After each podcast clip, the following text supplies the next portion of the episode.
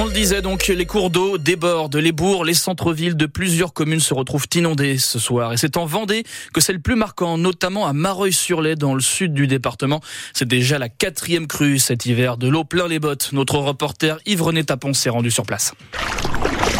Des champs tellement gorgés d'eau qu'on ne les distingue plus de la rivière qui les longe. Et dans le bourg de Mareuil-sur-Lay, les bottes ne suffisent pas pour rejoindre le terrain de sport. Très impressionné, oui, parce que nous on vient souvent l'été et de voir euh, les alentours comme ça, ça fait quelque chose. C'est impressionnant. Les curieux contemplent et les voisins du lait scrutent la montée de l'eau sur le pas de leur porte. Suis à ras de la marche, c'est-à-dire que l'eau est prête de rentrer à la maison. Je peux rien faire, on, on peut rien faire. Hein. Faut attendre, faut attendre que ça se passe. Jackie habite ici depuis 2016. Tout va être baisé là. Là, ils viennent me mettre des parpaings, encore une deuxième couche. Ils m'en ont mis une couche là, mais là, ils vont mettre une deuxième.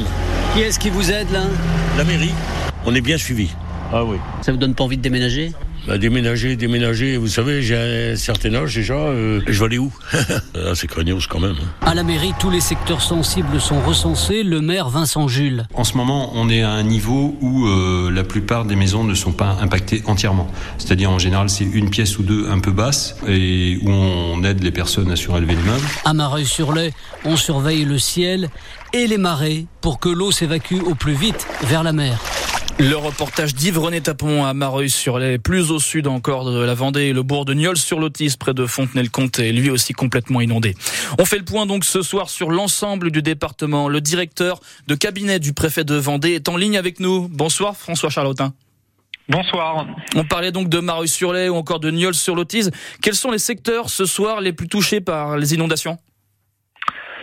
Les deux bassins euh, les plus touchés, ça, ça a été euh, ceux de la Sèvre nantaise euh, dans le nord-est du département et euh, le bassin du lait qui ont tous deux été placés en, en vigilance orange pour, pour inondation, mais pour lesquels la, la situation commence à s'améliorer. Oui, vigilance orange qui vient d'ailleurs d'être levée il y a quelques minutes. Est-ce qu'il faut s'attendre, François Charlotin, ce soir à des évacuations?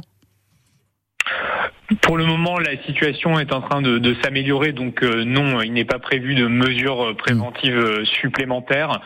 Simplement, on garde une, vigilance importante avec des, sapeurs-pompiers, notamment les moyens mo- nautiques mobilisables rapidement et, une surveillance très précise de la situation des différents cours d'eau. Est-ce que vous êtes inquiet pour ce week-end? En attendant encore notamment d'autres épisodes de pluie très intenses, hein, notamment dimanche?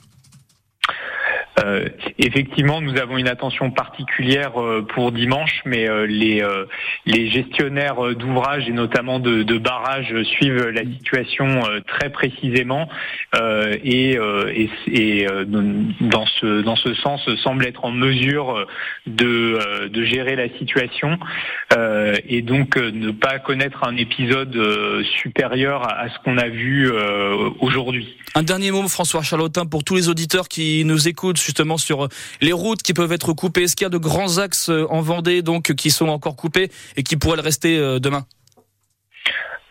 À, à- à notre connaissance, non, euh, nous n'avons pas de d'axe. Nous, il y a eu jusqu'à euh, six routes euh, coupées, Oui. selon les informations que, que nous avons.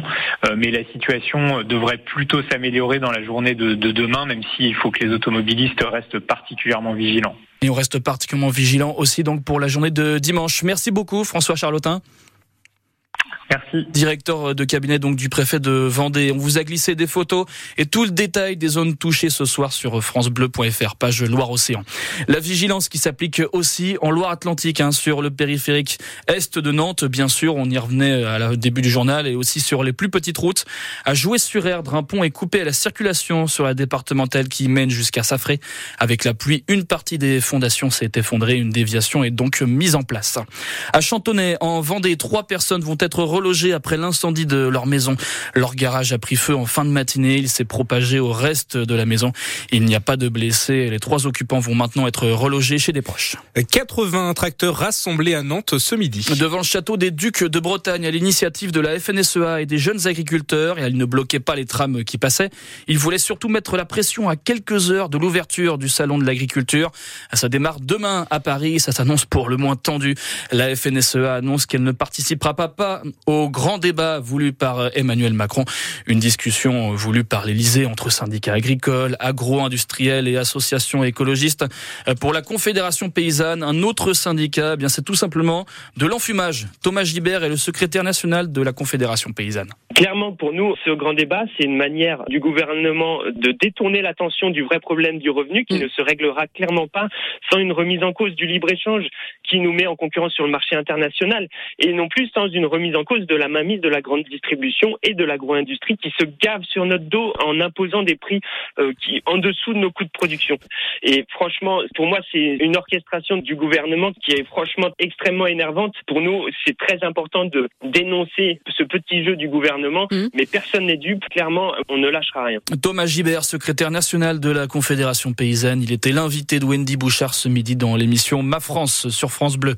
C'est le dernier jour du procès des attaques de Trèbes et de Carcassonne dans l'Aude. Elles avaient fait quatre morts en 2018.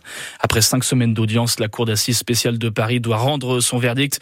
Il est attendu dans la soirée. Cinq personnes sont jugées pour association de malfaiteurs terroristes, deux autres pour des délits annexes. Une Vendéenne au JO de Paris. Oui, c'est Hélène Noesmouen. Hélène Noesmouen, on va y arriver, qui décroche son ticket. Elle participera aux épreuves de planche à voile sur feuille cet été. Ce sera la seule française à concourir dans sa catégorie. Une belle distinction hein, pour cette sablaise, licenciée d'ailleurs au sport nautique sablais.